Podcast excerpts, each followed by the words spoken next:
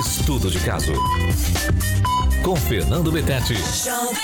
O Multiprote da Nutrigenes é o multivitamínico específico para fortalecer o seu sistema imunológico.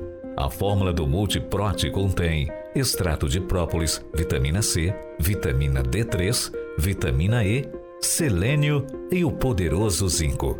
Multiprote ajuda o seu organismo a ficar mais forte para combater bactérias e vírus. Multiprote, te protegendo todos os dias.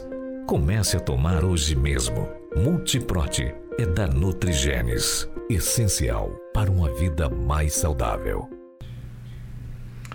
Alô Brasil, alô mundo, tudo bem com vocês? Está começando aqui pela rádio Jovem Pan e também pela Rede TV Paraná o estudo de caso. Hoje no programa de estudo de caso, a gente vai abordar um assunto extremamente interessante eu acho que todo mundo na sua família tem um caso desse.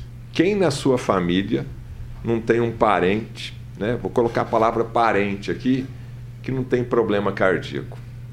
Você deve conhecer alguém com certeza, né? Que inclusive toma medicamentos de uso contínuo, né?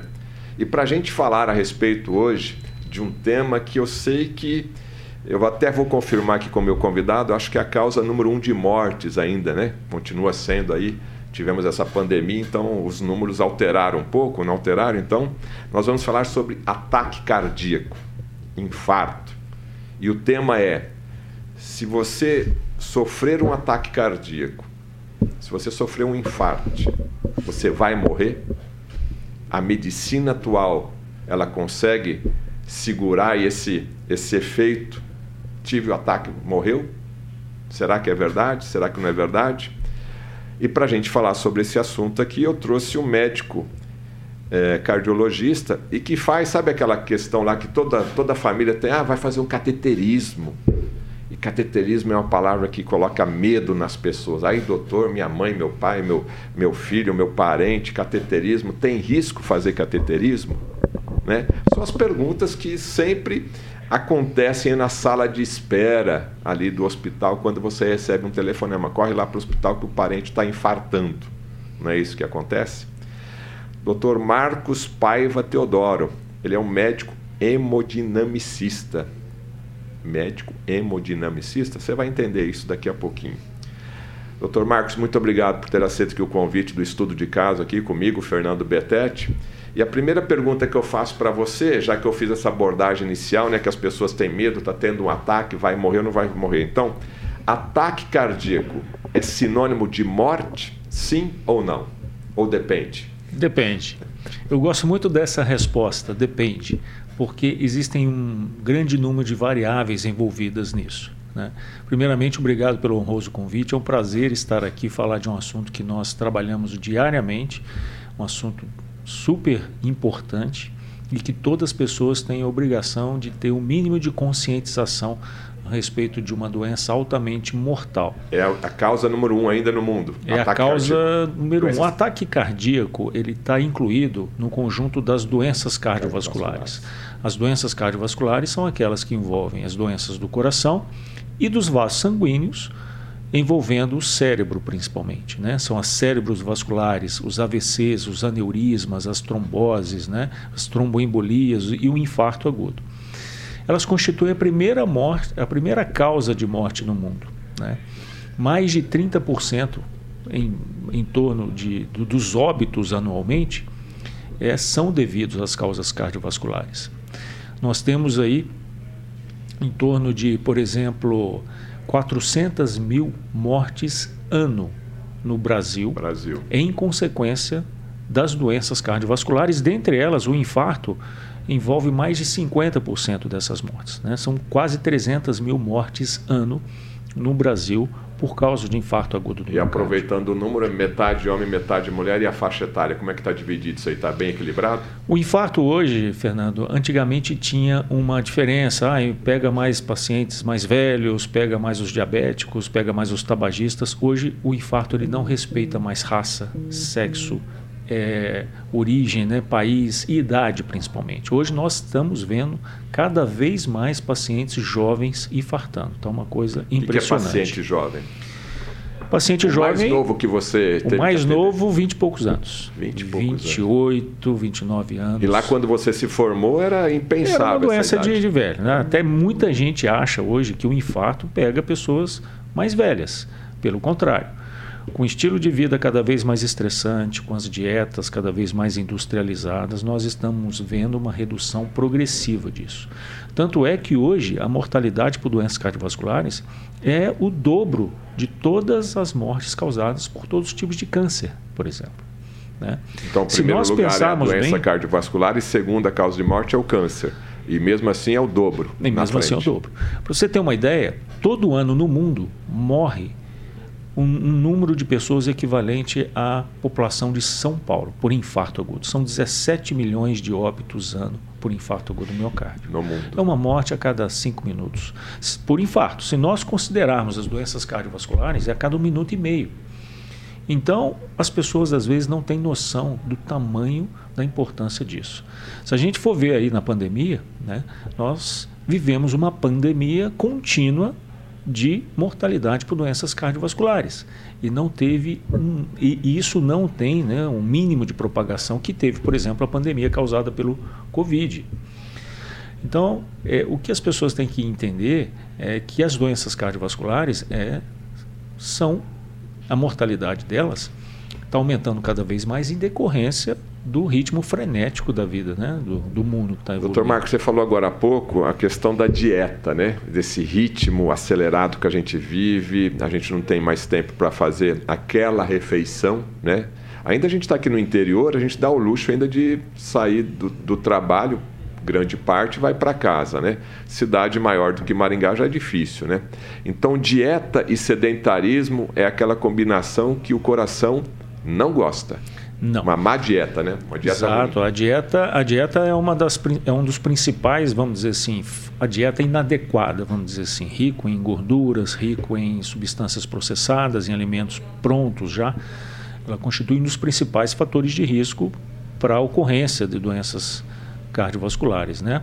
Os principais são hipertensão arterial, a dislipidemia, que são as alterações dos níveis de lípidos no sangue, o tabagismo, o diabetes, né? o diabetes é um grande corrosivo, vamos dizer assim, da, da, da, circulação, e isso predispõe muito à ocorrência de aterosclerose, que é o substrato fisiopatológico básico da ocorrência das placas ateroscleróticas, que são, eh, vamos dizer assim, a causa básica dos fenômenos eh, de infarto, de AVC, porque elas se rompem, né?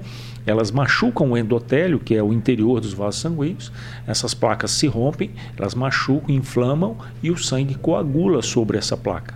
Essa coagulação súbita e abrupta de sangue no vaso sanguíneo, no local dessa placa aterosclerótica, entope o vaso. Então você tem uma interrupção brusca, súbita da perfusão daquele órgão lá infarta.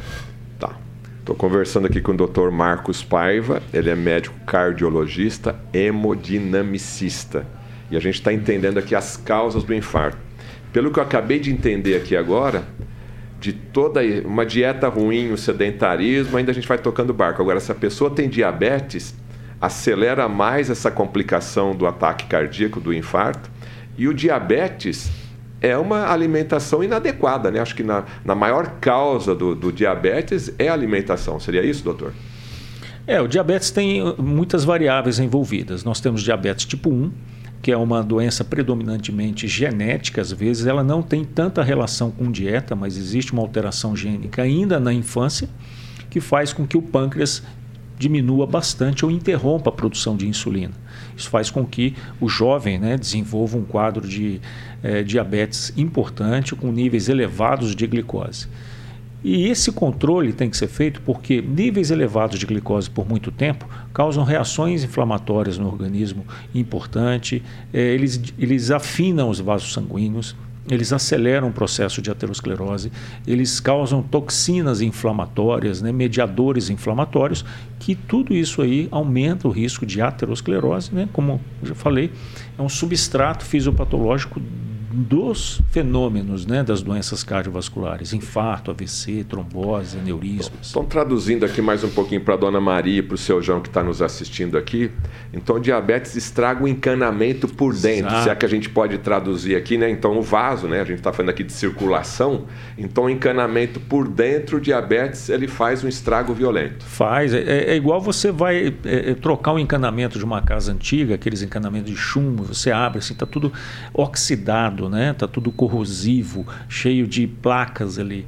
É como se fossem os vasos sanguíneos nos pacientes que não só portadores de diabetes, mas também aqueles que fumam bastante, a nicotina acelera o processo de, de aterosclerose, né? Os níveis elevados de colesterol, principalmente o LDL colesterol, né, que eles depositam eles se depositam nas placas ateroscleróticas, fazendo com que ele, os vasos sanguíneos eles deixam de ter aquela característica lisa que permite com que o sangue flua para ele de uma forma muito homogênea, contínua.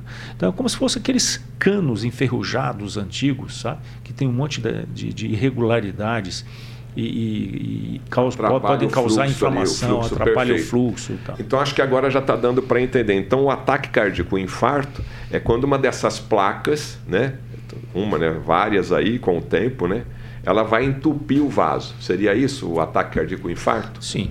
Na verdade, a, a, o ataque cardíaco é como se fosse a ponta do iceberg né? Aquele iceberg, sempre aquelas figuras muito comuns que aparecem em algumas, é, alguns programas, que aquele iceberg vai crescendo debaixo do, da superfície do mar e só aparece a ponta, na verdade, né? O infarto seria o, o acidente, mas para acontecer acidente, várias outras coisas já vêm acontecendo há muito tempo, né? Na verdade, o infarto é aquele problema de é aquela emergência que acontece aguda que o sangue trombosa sobre essa placa que está inflamando muito aquele lo local. Apesar de ser algo agudo de imediato, ele requer toda uma condição cronicamente em desenvolvimento, isso leva décadas. Né? A aterosclerose é um processo de décadas, que culmina com um acidente, que é um infarto do miocárdio. Porque o sangue, Fernando, ele tem que correr os vasos sanguíneos sem nenhum tipo de irregularidade ele tem componentes de coagulação na, na, sua constituição que servem de proteção contra qualquer risco de, de ameaça à perfusão de um órgão. Se ele vê, se ele percebe o sangue, né, é, na, na superfície interna dos vasos sanguíneos algumas irregularidades, ou por exemplo, essas placas que quebram as células endoteliais e tornam oxidados esse, essa superfície interior dos vasos sanguíneos, o sangue ele entende que ali pode ter uma ameaça de rompimento do vaso sanguíneo. Então ele funciona como um tampão. As plaquetas, os coágulos, a cascata de coagulação própria da, da pessoa vai tentar causar, fazer com que tampe aquele buraco. O próprio mecanismo de defesa do sangue, na tentativa de evitar que aconteça hemorragia, funciona como, como se causa. volta contra ele, é causando um, um, tampão de coágulo que entope o fluxo do vaso sanguíneo, levando a falta de perfusão, seja do cérebro, causando um AVC, seja do coração, causando um infarto. Bom, então agora a gente vai, nós vamos voltar agora para aquela pergunta inicial. Quais seriam então esses sintomas, os sinais que o organismo dá para a pessoa né, que você já está elencando alguns, mas eu quero já entrar na parte aguda. Né? Então, quais seriam os sinais, quais seriam os sintomas e o que, que a medicina hoje moderna oferece para manter aqui o cidadão um pouquinho mais aqui no, no planeta Terra? Aqui. Existem alguns sinais de alerta né, do infarto agudo do miocárdio. Na verdade, o leque de apresentação do paciente com infarto agudo ele é amplo não existe uma forma só de apresentação. Para você ter uma ideia, pacientes que infartam, eles podem ser desde assintomáticos, o que, que quer dizer isso? De nunca terem sentido. Pode um paciente ter um infarto e não saber que ele teve infarto? Pode. É como se fosse um ponteiro de um tanque de combustível que vai do vermelho ao azul.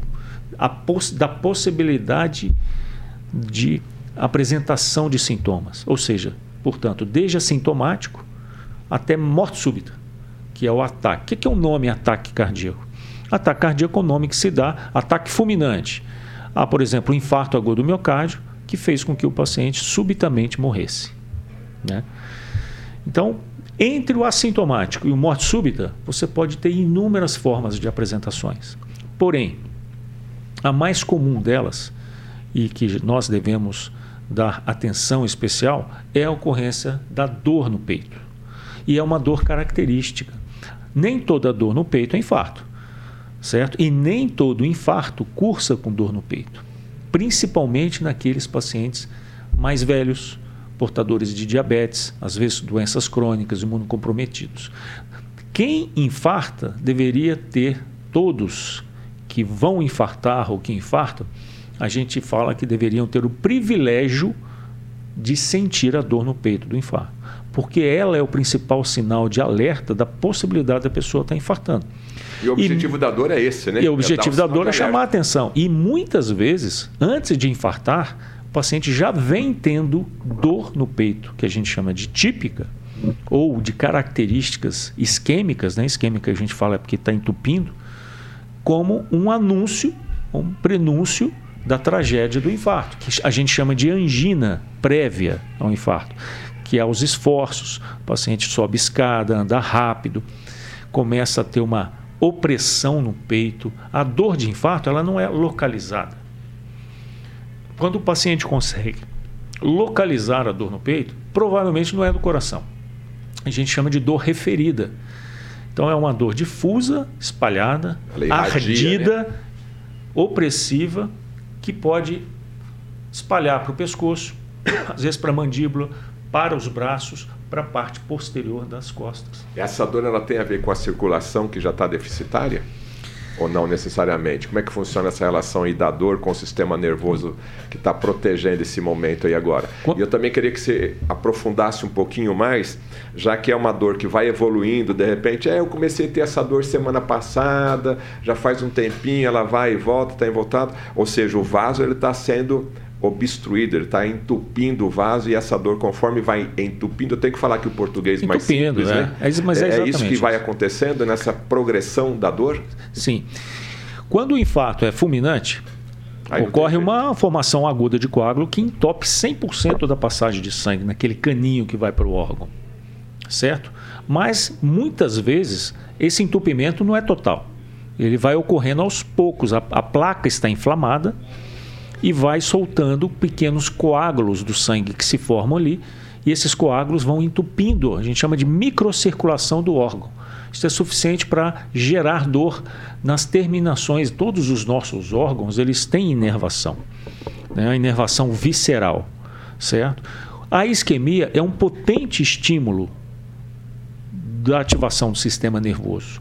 A isquemia é a falta de A isquemia é o é, exatamente é o entupimento causado por essa placa ou a formação de trom trombos coágulozinhos que entopem a microcirculação. E às vezes esses pequenos coágulozinhos, vamos tentar fazer com que a pessoa que enxergue, visualize isso.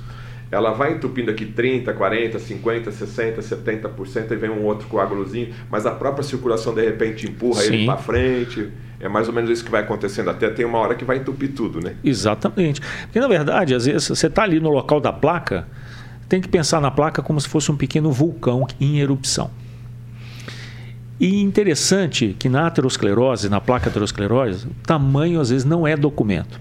Eu costumo dizer o seguinte: todo mundo já viu filmes com aqueles vulcões enormes, aquelas montanhas gigantescas, mas sem atividade nenhuma. Tem floresta em volta, tem até gelo em cima. São aqueles vulcões extintos. Então, muitas pessoas desenvolvem aterosclerose, que são o crescimento desses vulcões, porém percebem, elas percebem ao longo do tempo que elas têm fatores de risco que precisam ser cuidados. Começam a tratar pressão, atividade física, dieta adequada e elas passivam essa placa. Essa passivação da placa seria então a extinção desse vulcão. Existe a presença física da placa, mas não existe atividade inflamatória da, da placa que vá estimular a coagulação do sangue sobre ela. E ao mesmo tempo existem aquelas placas pequenas que funcionam como aqueles geysers, né? Aqueles pequenos vulcões que, no, que são do, no chão, não tem nem tamanho, mas que têm uma atividade é, sísmica, de lava, de erupção constante, né? constante, que se você botar a mão ali, você queima, você morre. Essas são as piores. São as placas de crescimento rápido, porém que não atingem um tamanho que levam à obstrução do vaso, mas que elas se rompem no endotélio, no sangue, e o sangue imediatamente ele percebe aquela atividade inflamatória da placa e coagula a placa, só que coagula o vaso também. E essa dor, essa percebida pelo órgão, é levada por pequenas fibras nervosas né, do órgão que entram na coluna e vão até o cérebro. No caso do coração, especificamente, as fibras nervosas que saem do coração para levar a informação, porque a gente sente dor é no cérebro, certo? Sim. Mesmo que você pica aqui, você tem uma representação do seu dedo no cérebro. Ele falou: não, você está sentindo dor na ponta do seu dedo. Lógico. E quando o coração está sendo agredido por um insulto de entupimento ou isquêmico, essas fibras nervosas do coração levam informação ao cérebro. Só que, junto com as do coração, entram na coluna também as fibras nervosas que levam informação de dor da parede torácica. E entram na coluna no mesmo local das do coração. E chegam no o cérebro não sabe distinguir como chegam todas juntas. Por exemplo, da onde que é essa dor? É dessa fibra ou dessa fibra? Então, a pessoa sente dor no peito, mas que é referida da dor cardíaca. Isso você como médico, né, de plantonista, de, de hemodinâmica, recebendo paciente infartado, é comum o paciente, ó, tá doendo aqui, tá doendo ali, não sei, tá doendo tudo, né? Ele até se confunde, ele não consegue, ele posiciona tudo aqui, esse peitoral aqui tá doendo, é isso? Exato. A, a gente fala, Fernando, apesar de ser algo relativamente simples, é uma das maiores dificuldades, às vezes, de um pronto-socorro é fazer a adequada caracterização da dor torácica. Essa adequada caracterização, o que, que é essa adequada? É você identificar que essa dor no peito ela tem características de ser angina, que é a dor de entupimento das coronárias, tá? Porque vamos dizer, as artérias que irrigam o coração são chamadas de coronárias. Quando elas têm entupimento, com ameaça de infarto, elas dão dor e a dor do coração de entupimento chamado de angina. Se o médico faz uma adequada caracterização da angina, é o fator preditor mais importante da possibilidade desse paciente pode ter um infarto, independente de exames. O eletro pode estar normal, as dosagens de enzimas cardíacas podem estar normais, até um ecocardiograma pode estar normal. Então a Mas, clínica é soberana mais a, uma vez. Sem dúvida nenhuma, a clínica é soberana. Por isso que a gente fala que quem tem dor no peito é privilegiado. porque Ele é identificado mais cedo como um risco de ter um infarto, já se descobre mais rápido e trata antes de infartar. Bom, doutor Marcos, agora eu vou te apertar aqui sem abraçar. Eu acredito que essa situação, até porque na minha família já passou por isso, né? Parentes já passaram por isso o diagnóstico errado, né? Porque naquela correria do pronto socorro, de um pronto atendimento, cidade grande, dezenas de pacientes ali chegando, não, isso aí não, não é dor no coração, não, isso aí não tem. Isso ainda é uma realidade no, no pronto atendimento espalhados pelo Brasil. Então, esse diagnóstico, né? lógico que o médico não tem a intenção de diagnosticar de forma errada mas a experiência, a bagagem de um centro especializado, de um médico ali, cardiologista, sempre de plantão, porque você tem de tudo no, no plantão, né? Você tem um pediatra, você tem um gastro, e chega ali a pessoa, e às vezes por um erro, e principalmente na, no timeline, né? Nessa linha do tempo, a pessoa de repente acaba infartando ali na frente por um diagnóstico errado. É comum isso daí, doutor? Hoje menos do que antigamente. Acho que você tocou num ponto super importante que a mortalidade por infarto era muito maior, por exemplo, há 20, 30 anos atrás do que hoje, mesmo sem, por exemplo, um desenvolvimento tecnológico muito grande. Principalmente pela criação nos hospitais de rotas específicas para aquele paciente com suspeita de infarto. Essas rotas já levam a uns protocolos que esses pacientes são avaliados mais rapidamente seja num ambiente tumultuado de pronto-socorro geral ou num espaço é, físico isolado, especializado. Por exemplo, um pronto-socorro cardiológico. Se você tem um espaço físico especializado, nós temos protocolos acelerados que detectam precocemente a possibilidade desse paciente estar infarto. Nós já ouvimos várias vezes, como você disse, paciente que às vezes infarta na sala de espera. Né, de um hospital aguardando a recepção. Então, nosso protocolo de atendimento é o paciente chega com dor no peito na recepção, em 10 minutos no máximo o eletrocardiograma dele já tem que estar feito para você identificar. O eletrocardiograma é um dos exames mais antigos que nós temos da cardiologia. São, é um exame secular, inventado em 1870 e poucos. E hoje continua como uma pedra angular na tomada de decisões num ambiente conflituoso de um pronto-socorro. Mas você acabou de dizer que mesmo olhando aqui o, esse exame, eu ainda sim. tenho que ter um olhar clínico sobre aquele paciente. Ah, sim, adequada caracterização da doutoraça, porque o eletrocardiograma, quando ele não mostra alterações objetivas, você não pode descartar. Mas se ele mostra, Aí, principalmente a evidência de, objetiva de um infarto dos mais graves, que é o entupimento total do vaso, você já faz o diagnóstico de imediato e já procede à conduta. Sabia que a 50% dos infartos eles morrem antes de chegar no hospital. Mortalidade é alta.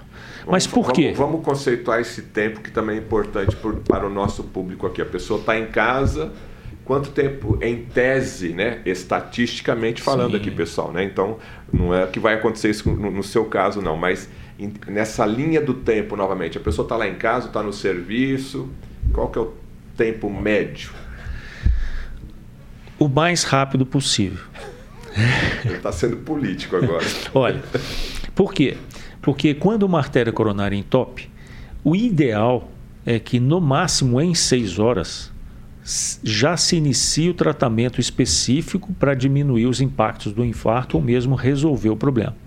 Porque se um vaso entope, o músculo ele necrosa em 6 a 12 horas, dependendo da disposição da anatomia das coronárias. Umas, umas têm um, um, uma colateral que às vezes atrasa um pouquinho a evolução do infarto. Mas de um modo geral, a gente fala em cardiologia que tempo é músculo. Quanto mais vai passando o tempo de uma, um coração que tem uma artéria entupida, pior vai ficando o prognóstico, né? dessa doença e mais rápido o paciente pode falecer.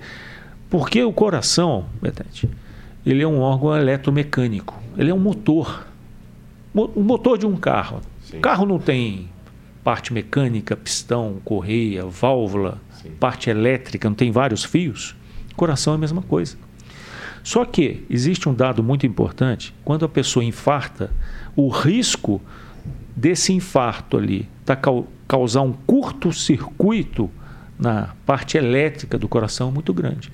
Então, o que mata o paciente nas primeiras horas do infarto e muitas vezes antes de che dele chegar no hospital são arritmias cardíacas malignas, que fazem com que o coração perca a capacidade de contração adequada e o paciente faz uma parada cardíaca por uma arritmia que não faz o coração contrair adequadamente. Que é consequência, né? Que é o, consequência o da isquemia. aí da própria isquemia e do processo do, do, do, do infarto, aí no caso. Então, então, esse tempo, gold, né? vamos dizer assim, gold hour, que a gente fala, até seis horas o ideal seria fazer o diagnóstico e a recanalização. Então, aquele adequada. machão que está nos ouvindo agora, ou aquela mulher também, mais tipo, não, isso aqui não é nada daqui a pouco passa, vou tomar aqui um copinho d'água. Então, esse pensamento, que você sabe muito bem que eu estou dizendo, que até estou lembrando aqui das pessoas né, que eu conheço da, da, minha família, não, isso aqui não é nada, isso aqui não é, não é nada. Isso, alguém da família tem que ter o pulso forte, vamos agora. Sim. Ou pelo sim ou pelo não, pelo menos Exato. eu vou estar amparado. Isso acontece com seu pai, seu avô, com o seu cônjuge. E, as, e, a, e nós estamos vendo hoje muito com os filhos. Os pais trazendo os filhos infartados nos pronto-socorros. Né? Porque ele nem imagina, né? Porque a pessoa sente alguma coisa estranha, ela sabe que não é o normal. Peraí, nunca senti essa dor. Ou ela vem tendo angina, um, começa uns meses antes, antes dava três voltas no Parque do Ingá, por exemplo, na terceira volta sentia uma ardência no peito, queimando um pouquinho, parou, melhorou. Com o passar do tempo, essa ardência vai piorando, passando na, aparecer na segunda volta, até na primeira volta, e às vezes andando, andando rápido. A gente chama de angina progressiva aos esforços. Isso é um sinal de que essa placa está crescendo, está inflamada e que o paciente vai infartar. Bom, chegou no pronto-socorro, chegou num pronto-socorro de preferência, num pronto-socorro especializado né, em cardiologia, se na cidade que você está vendo aí de norte a sul, leste a oeste do Brasil, se tiver, esse seria, seria a melhor conduta, né? Mas vai procurar uma ajuda médica, ok. Chegando lá, diagnosticado, está infartando, né? Porque a gente vai tratar que está infartando. Se já infartou e morreu, aí já não é o nosso é caso aqui. O que, que a medicina oferece hoje, doutor Marcos, para aquela pessoa que está infartando, chegou, cumpriu o horário, a família levou, está ali, está no tempo certo. O que, que a medicina oferece hoje? Hoje a medicina oferece o que tem de mais moderno, por exemplo. Especificamente, o infarto, como nós dissemos, ele é causado por um entupimento. O que, que tem que ser feito? Desentupir. Desentupir. Por, né? por exemplo, numa casa, tem muita árvore próximo, muita chove muito, todo esse material entope a calha e começa a vazar água. Você tem que imediatamente o que ir lá desentupir a calha, senão resolve na hora. Resolve na hora. Porém, e como a, é que desentope?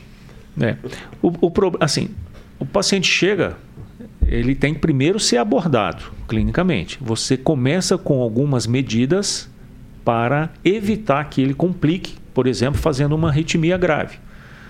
Se ele chega num pronto-socorro especializado, que tem um profissional capacitado, profissional desconfiado, já vai em menos de 10 minutos. Isso é protocolar, tem que botar o paciente numa maca, monitorizá-lo. O que é monitorizá-lo? Botar uns fiozinhos ali e o monitor está vendo o ritmo cardíaco. Por que monitorizá-lo? Se 50% dos pacientes que morrem na primeira hora é por arritmia, você tem que monitorizá-lo, porque se ele fizer uma arritmia, você tem que ir lá e desfibrilar. E tem algumas medicações que vão deixar o sangue mais anticoagulado, ou seja, se o infarto é um coágulo, trombo que forma sobre a placa, você dá remédio, você tem que deixar o sangue muito ralo, muito fino para evitar que ele coagule. O efeito dessa medicação é imediato. É imediato. imediato. Você tem que dar várias substâncias, vasodilatadores para as artérias infartadas, elas fecham. Você tem que dar remédio para elas abrirem. Então você tem que fazer essas medidas iniciais antes de se proceder a tratamento definitivo, porque senão você pode não dar tempo. Diagnosticou um infarto ali, um infarto grave com obstrução, nós temos que recanalizar a artéria, reperfundir. Existem duas formas de reperfusão: remédio e mecânica. O remédio a gente chama uma reperfusão química, que é a utilização de uma medicação chamada de trombolítico, que lisa o trombo. Se o infarto é causado por uma obstrução aguda de um coágulo sobre uma placa, esse, essa medicação vai dissolver esse trombo, permitindo ali uma recanalização imediata. Dissolve, mesmo que dissolve. seja, mesmo que seja um milímetro de, de túnelzinho que passe um pouco é de sangue, às vezes já é o suficiente para a vida e morte. Ele não está tratado. Nós vamos ter que investigar depois e tratar essa placa, mas já é o suficiente para tirá-lo da emergência médica, que é aquela que vai matá-lo em 6 a 12 horas, em, algum, em 30% dos casos, por exemplo. Ok. Agora, a forma mais eficaz. Só que o melhor trombolítico hoje que nós temos, que é a medicação que desentope, não abre mais do que 60% das vezes. O melhor trombolítico. Antes, a streptokinase era o primeiro trombolítico, era uma, tinha uma patência de 30%, 40% de abertura, causava muito sangramento em outros locais do organismo. É, tem os efeitos colaterais, né? Então, os efeitos colaterais. O trombolítico é muito usado hoje em centros que não têm uma tecnologia específica para se desentupir, que é a reperfusão mecânica do infarto. O que é a reperfusão mecânica do infarto? É você ir lá dentro e desentupir manualmente. Colocar uma molinha lá no local, chama stent, ou, ou seja, é um procedimento. Você leva o paciente para uma, um, um, setor específico do hospital chamado de hemodinâmica. Daí vem o cardiologista hemodinamicista, como você disse, que é o médico que vai puncionar uma artéria do seja a artéria da virilha ou uma artéria do braço. A mais comum qual que é? A mais comum hoje, de preferência nossa, chama artéria radial. É uma artéria do pulso. Aquela que as pessoas. Ah, cortar pulso. É essa artéria que nós acessamos. Nós funcionamos. Ela é menos calibrosa que a femoral. É menos calibrosa, mas tem um risco muito menor de sangramento, que pode piorar o quadro do paciente. Porque na, no infarto nós utilizamos muito antiagregantes, anticoagulantes, o sangue fica muito ralo. Quanto maior a artéria que você punciona, também maior o risco de sangramento. E às vezes, em vez de você fazer algo que vá salvar a vida do doente, você pode também causar alguma coisa que pode prejudicá-lo. Agora, é, existe diferença, é, é, preferência isso do médico hemodinamicista ou também tem a ver com a tecnologia à disposição do médico hemodinamicista? Tem que, tem que tem a ver com a, é, tem que estar disponível. Hospitais que têm disponibilidade de hemodinâmica 24 horas por dia, 7 dias por semana e sobre aviso do médico hemodinamicista também 24 horas por dia. Por quê? É um setor especializado de radiologia tecnológica que você punciona, bota um catéter através do vaso sanguíneo e vai acompanhando isso aí através do monitor com, com raio-x ativo e vai até o coração, injeta um contraste nas coronárias, identifica o local do entupimento, passa um, um fiozinho que leva lá a molinha para abrir no local. Ou seja, é o padrão ouro hoje para o tratamento de infarto, que é mais indicado. É o que você faz todo dia. E o que reduz mortalidade efetivamente é chamada de angioplastia. E especificamente no infarto é chamado de angioplastia primária, que é o primeiro método que você tem de desobstruir. Isso é que salva vidas em acima de 95% dos casos. Então vamos voltar aqui para a linha do tempo. Atendido esse paciente, o médico ali, a equipe médica, vamos fazer então essa angioplastia. Tempo, né? A partir do momento que vai ali, em quanto tempo você já consegue atingir o músculo cardíaco e colocar esse estente aí, que também é, uma, é um desespero da família que está do lado de fora ali no, na sala, no corredor ali esperando. Sempre quando tiver uma suspeita na família da possibilidade de infarto, tentar levar para um hospital que estruturado, né? Que tem aquela especialidade desenvolvida. Toda família de uma cidade ela tem que saber aonde existem os melhores serviços para algumas coisas. Se infarto é o que mais mata, tem que saber, vou para o hospital tal que lá tem serviço de hemodinâmica, por exemplo. E o que você falou também é muito importante, porque tudo hoje é protocolar, está em diretrizes. Nós temos o chamado porta-balão. O que é porta-balão? Do tempo que o paciente chega no pronto-socorro até o tempo que nós estamos utilizamos um balãozinho para dilatar a obstrução, não pode passar de 120 minutos. Duas horas. No máximo. Porque às vezes é, o paciente chega até fazer o diagnóstico, às vezes não é aquele infarto que está muito evidente. O ideal é até 90 minutos. O paciente ele já tem que ser diagnosticado, internado, medicado encaminhado para o setor especializado, inicia-se o procedimento, acesso ao coração e dilata. Isso tudo não pode passar de 90 minutos. Do tempo ali, né, para a pessoa que está em casa aqui nos, nos assistindo, você está assistindo aqui o programa Estudo de Caso pela rádio Jovem Pan, você pode assistir quando e onde quiser pela plataforma Panflix. O estudo de caso, o nosso tema de hoje aqui é ataque cardíaco, né? Então nós estamos conversando aqui com o médico hemodinamicista, Dr. Marcos Paiva Teodoro. Do tempo de acesso, quando você pega aqui a artéria radial até chegar no músculo cardíaco, junto com o teu apoio ali, né, o visual, a, a parte da tela que está ali, o raio-x ali, conforme você vai manipulando esse, esse trajeto, quantos minutos leva, doutor? Depende também. Né?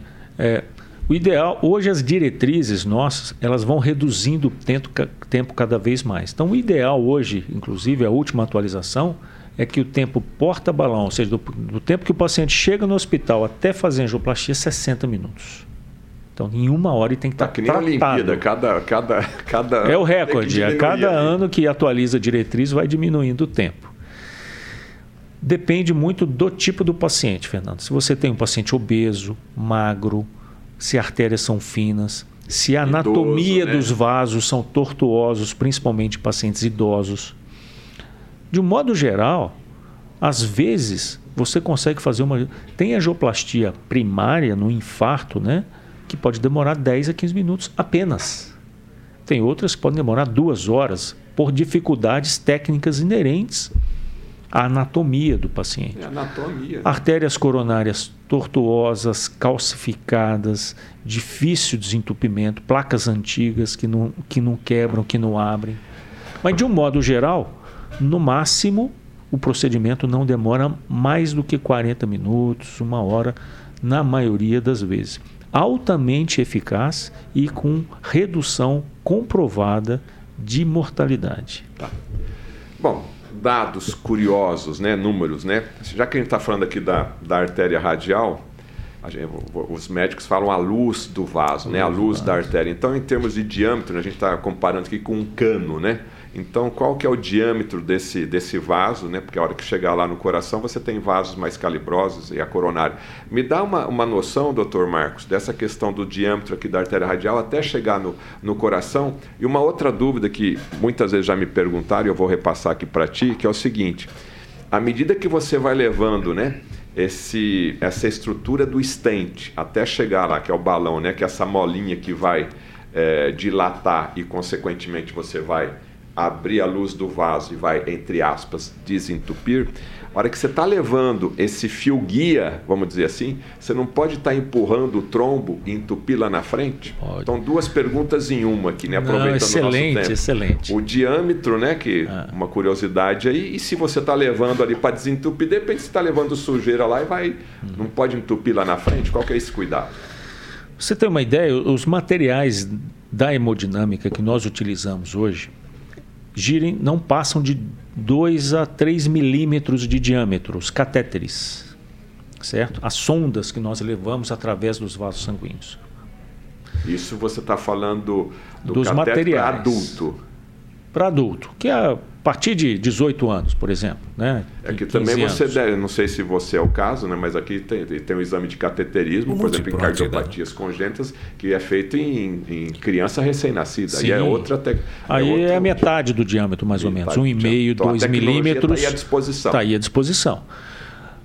As, a, o diâmetro das artérias, o cora, do coração, a principal artéria que emerge do coração é a artéria aorta uma artéria que tem em torno de 30 milímetros de calibre. E à medida que ela vai de se sendo distribuída, ela vai se ramificando, como se fosse um tronco de árvore que vai emitindo vários outros ramos. E esses ramos são de calibres menores do que o que o precedeu. Então a aorta sai da origem artéria que vai para o braço, por, sai com a metade do diâmetro e essa artéria que vai para o braço chega no antebraço com a metade do diâmetro dela. Então, você tem uma artéria radial em torno de 4 milímetros, 5 milímetros, depende, o paciente é grandão, 1,90m, 2 metros, forte, trabalha com braço, ele pode ter até 4, 5 milímetros de artéria radial. Vai depender do biotipo da pessoa. Você né? tem aquela senhorinha idosa, magrinha, diabética, às vezes tem 2 milímetros de artéria radial. Né? Só que é uma artéria, elas são um pouco elásticas, elas permitem, às vezes, você usar um material um pouquinho mais calibroso do que o seu diâmetro. E, e são, até para as pessoas que estão nos vendo aqui, ela é resistente. Ela é resistente. Pessoa, ah, vai colocar ali o fio guia, o catéter, não vai rasgar? Não, os fios guias, os materiais são muito biocompatíveis, que a gente chama. Eles têm uma biocompatibilidade, eles não agridem os vasos sanguíneos. Né? Depende muito mais do vaso sanguíneo do que, às vezes, do material. Aí você tem o acesso à artéria radial e vai levando o catéter. E vai levando o catéter sobre o controle que a gente chama fluoroscópico, né, do raio-x, que a gente tem um pedal que vai controlando a emissão de raio-x acompanhando essa sonda. Né? Qual foi a segunda pergunta mesmo? A questão do diâmetro, se não vai ah, levar sim. aquele trombo, né? aquele entupimento lá para frente e vai entupir sim, mais ainda. Exatamente, isso acontece. E, e isso é, um, às vezes, um efeito colateral da angioplastia. Você tem que passar o material através desse coágulo e isso pode causar uma, a gente chama de embolização desse coágulo. Ele se solta e pode entupir o vaso. É por isso que é muito importante a pré-medicação do paciente antes de ir para a angioplastia. Essa pré-medicação você administra anticoagulantes, antiagregantes plaquetários específicos, que esse trombo, ao ser manipulado, ele esfarela. Ele deixa de ter uma constituição sólida, sólida. E passa a se desfazer. Porque só de você mexer nele, quebrá-lo, esfarela, vamos com um assim. paciente pré-medicado, esfarela. E isso abre o vaso. Aí e você quando... fraciona em 10, 20, 30 pedacinhos. Pedacinhos e. O risco já minimiza. Porque o que, que é o coágulo? É o sangue que se solidificou, certo? Vamos certo. dizer assim. E essas medicações, eles vão desconstituir essa trombose. Isso facilita bastante o ato mecânico da angioplastia. Dura quando o paciente passa muitas horas sem ir para o hospital, onde os coágulos já estão ficando muito organizados, endurecidos você medica, mas você falou que a gente, a gente tem no máximo 60 minutos. Às vezes a medicação não atuou em tempo hábil, você mexe nesse trombo e ele não se dissolve. Ele acaba entupindo a microcirculação. Um fenômeno chamado de no reflow. Isso pode ser trágico. O paciente pode piorar do infarto na sala de cateterismo e morrer. Por, por isso a precocidade do reconhecimento desses sinais de alerta que nós falamos só da dor torácica, mas junto com a dor torácica ele pode ter outros sinais, por exemplo, uma sudorese, o paciente começa a suar frio do nada, náuseas, vômitos, tontura, pressão cai. São os comemorativos em torno da dor torácica, que são sinais de alertas também para a possibilidade do infarto. Quando acontece isso, a gente tem que aumentar a dosagem das medicações anticoagulantes, às vezes injetar dentro da coronária para que dissolva o máximo de coágulo possível. Ah, é, essa, inje...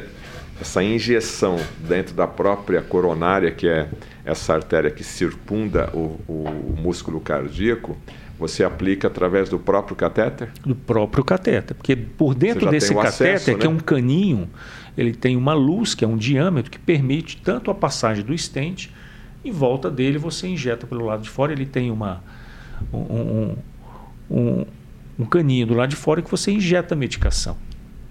Então, precisou, você... precisou, você injeta lá dentro. Vai no ponto ali. E, Quer? Pode e, esses, e esses materiais, a tecnologia, né, o, o advento desses materiais possibilitou a realização da angioplastia de uma forma muito eficaz, muito segura, com anestesia local. O paciente não precisa ser tá, anestesiado. Tá não é um centro cirúrgico. Ele está, na maioria das vezes, grande maioria das vezes, ele está consciente, a não ser que ele chega já em parada cardíaca ou ele faz uma parada cardíaca, você tem que entubá-lo. Aí você leva para a hemodinâmica ele inconsciente, mas não há uma obrigatoriedade de fazer uma sedação. Em termos de porcentagem, qual que é que, que fica consciente e aquele que está anestesiado? É meio a meio também? 80, não? não, 70, 80% dos pacientes chegam acordados. Aqueles que chegam vivos no hospital, mais de 80% que eles conseguem fazer angioplastia acordados. Né? E a hora que você desentope, consegue levar o stent, né? esse balão, essa molinha que, que faz ali a expansão do vaso, aquela dor, o paciente que está consciente, ele percebe que, que acaba na hora, esse daí, ou, ou, é outro tipo de relacionamento nesse momento? Um dos critérios de que funcionou o procedimento, que você abriu a molinha no local da placa rota lá, que permitiu um fluxo de sangue, é a redução da dor no peito. Às vezes não é tão imediato assim, porque é como se fosse um machucado. Vamos dizer que você está jogando, jogando bola e leva, faz uma contusão um outro jogador vem e chuta a sua canela com força. Você tem aquela dor ali de imediato. Aí vem lá o médico, coloca gelo, coloca aquele spray, alivia, mas não some, fica aquela coisa meio inflamada. O, o coração, quando infarta, é como se fosse um trauma, um machucado. Né? Você desentope, ele melhora a dor, mas fica um pouco inflamado aquela área. Ele vai, às vezes, ter um pouco de dor que a gente chama de residual durante umas horas, mas depois desaparece. Bom, tem outras curiosidades aí em relação ao horário do infarto, né? Hum. Eu queria saber essa questão aí se é, se é verdade, se é mito. A pessoa infarta de madrugada. tem alguma vez? Se tem alguma coisa a ver com o horário da madrugada, qual que é a explicação? Bom, existe um ciclo circadiano dos hormônios, né? É, por exemplo, já viu que os infartos ocorrem mais na época do inverno, quando esfriam? Né? Por que no inverno? Porque as pessoas ficam mais sedentárias, ficam mais paradas. Elas comem mais, elas fumam mais, né? Elas, os vasos sanguíneos ficam com mais vasoconstrição. Isso tudo predispõe a uma rotura de uma placa aterosclerótica e coagulação do sangue ali no local. Então, durante os períodos mais frios do ano, nós temos uma incidência maior da ocorrência de doenças cardiovasculares. Em relação ao horário, nós, a partir do meio da madrugada para o amanhecer, o organismo vai preparando a pessoa para o dia. Então, começo a liberar cortisol, mais neurotransmissores, que vai preparar o organismo para o dia. Então começa a frequência cardíaca acelerar. O paciente, quando dorme, a frequência cardíaca baixa, a pressão abaixa. Vai amanhecendo, esses hormônios vão aumentando a pressão, vão fazendo com que a frequência do coração se torne maior, vão liberando é, substâncias vasoconstritoras na circulação para aumentar a pressão e essas placas que estão ali meio frágeis, elas podem se romper e causar um infarto. Mas não é o horário que o paciente já tem uma predisposição. Faltou só um gatilho. Se ele não infartasse ali por causa disso, ele ia infartar no dia seguinte porque fez um esforço exagerado, que a coronária fez uma constrição, entendeu? Ele já tem o substrato para isso. Doutor Marcos, em relação a esse assunto que nós estamos abordando aqui, está sendo muito esclarecedor. A gente está entendendo uma série de de, de toda a causa, né, de toda a evolução dessa dor aí que provoca o infarto. Em relação a essa dor, agora vamos ao extremo. A pessoa morreu do infarto. O que, que você pode me passar? É, é, é uma morte instantânea, é uma dor extremamente forte. Eu não sei como é que está isso relatado aí no, no, no compêndio médico, né? Uh, morreu do infarto. Me, me fala desse da morte do infarto que você, acredito que também você já presenciou, né? Porque o paciente chega ali, como, como que é essa morte? Se o paciente ele já não chega às vezes morto, né, por conta de uma arritmia maligna, a morte por infarto ela pode acontecer de algumas formas diferentes, né? Uma delas é a mais frequente, são arritmias em que ele perde subitamente a consciência, né? E você tem que fazer uso, às vezes, de iniciar manobras de reanimação com massagem cardíaca, choques no peito, administração de substâncias poderosas na circulação para tentar aumentar a pressão. Ele pode morrer por insuficiência cardíaca aguda. Coração, uma grande artéria coronária entupiu, comprometeu uma região importante do coração e o coração vai ficando tão fraco que ele evolui com a gente chama de choque cardiogênico a pressão cai muito, a frequência cardíaca às vezes pode subir demais ou abaixar demais. Você tem que entubar o paciente porque o coração fica muito fraco, não gera pressão suficiente para irrigar o cérebro, então você tem que entubar o paciente, usar drogas vasoativas em altas doses e mesmo assim a pressão cair tanto que não chega a ser insuficiente para nutrir os órgãos e ele morre de insuficiência múltipla, né? de órgãos. Mas seria aquela morte agitada que ele está sofrendo ou ele tipo desmaia, morre dormindo?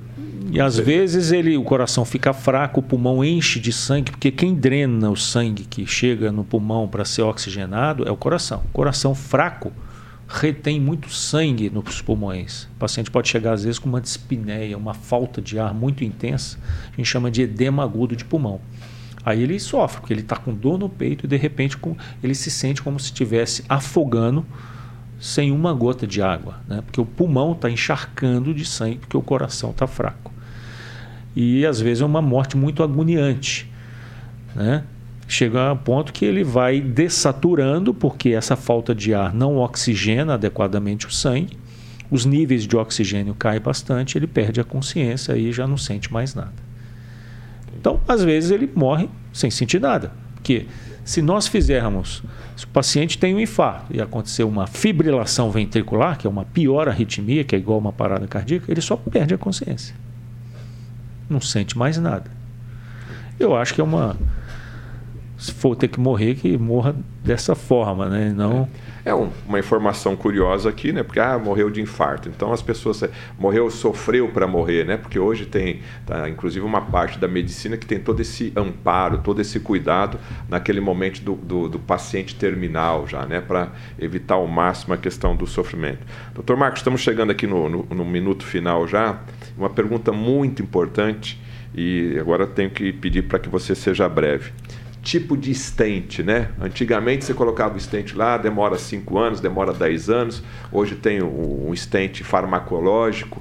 Me faça um breve resumo aí do, dos estentes e tempos de, tempo de vida útil desse estente, por favor. Estentes são estruturas metálicas fininhas, como se fosse uma redezinha metálica, que eles vão fechadinhos. No local da obstrução, eles são abertos né? E essa estrutura metálica mantém o vaso dilatado. Os primeiros estentes foram lançados são estentes convencionais. Eles eram única e exclusivamente uma estrutura metálica. Mas percebeu-se que cicatrizava muito a parede do vaso e entupia de novo. Então eles passaram a adicionar a essa estrutura metálica uma medicação chamada um fármaco imunossupressor, um fármaco antiproliferativo, que evitava essa cicatrização excessiva do local, chamado de estentes farmacológicos. E hoje, praticamente só são usados estentes farmacológicos na cardiologia intervencionista. Os estentes convencionais estão sendo praticamente descontinuados por não mostrarem ou mostrarem um, uma performance muito inferior aos estentes farmacológicos. Stent não tem, depois de colocado no organismo, ele não tem vencimento, ele não tem validade. Ele fica ali, é uma prótese biocompatível. Depende muito mais da resposta do paciente em relação à presença da prótese do que em relação ao metal em si. Hoje nós temos, não existe um stent ruim. A maioria dos stents farmacológicos eles têm estruturas e ligas metálicas muito biocompatíveis e muito eficazes em desobstruir os Na história aí da cardiologia intervencionista, tem paciente aí com mais de 10, 15 anos, como é que está essa questão? Um paciente com 50, 50, porque a cardiologia intervencionista, que é a hemodinâmica, não é uma especialidade muito antiga. Os, alguns pioneiros nossos na cardiologia intervencionista ainda estão vivos. Para você perceber o quão importante foi o crescimento dessa especialidade na redução da mortalidade por doença cardiovascular. Se você for procurar nos arquivos médicos, você que é um um jornalista que, que, trabalha já há muitas décadas com a questão de saúde, você vai perceber que o que é mais estudado no mundo inteiro é, são as doenças cardiovasculares. Os estentes, angioplastias. Bilhões e bilhões de dólares foram gastos em investimentos no desenvolvimento desses dispositivos. Conversei aqui com um médico cardiologista hemodinamicista. Tem que falar devagarzinho aqui, embora a gente sejamos jornalistas, a gente tem que tomar cuidado aqui, né? Dr. Marcos Paiva Teodoro, conhecido como Dr. Marcos Paiva. Ele atende aqui na cidade de Maringá, né? O programa é gravado aqui na cidade de Maringá, no Paraná, mas logicamente pela internet o mundo inteiro tem acesso a essa informação. Você assistiu aqui o programa Estudo de Caso pela Rádio Jovem Pan, pela plataforma Panflix. Você pode ver e rever esse programa, compartilhar aqui o link desse programa, quando e onde bem quiser. E como é um programa de utilidade pública, compartilhe aí com algum tio, com algum primo, com um vô, com um sobrinho aí, que eu tenho certeza que, infelizmente, sempre tem um, uma pessoa na família que tem um problema cardíaco, não é verdade? E também no, na Rede TV Paraná, você vai rever esse programa durante o mês de maio em diversos horários aí. Doutor Marcos, muito obrigado aí pela, pela sua atenção aqui em dar todas essas informações. O prazer foi meu, muito obrigado. Obrigado e nós ficamos por aqui. Programa Estudo de Caso, até o nosso próximo programa.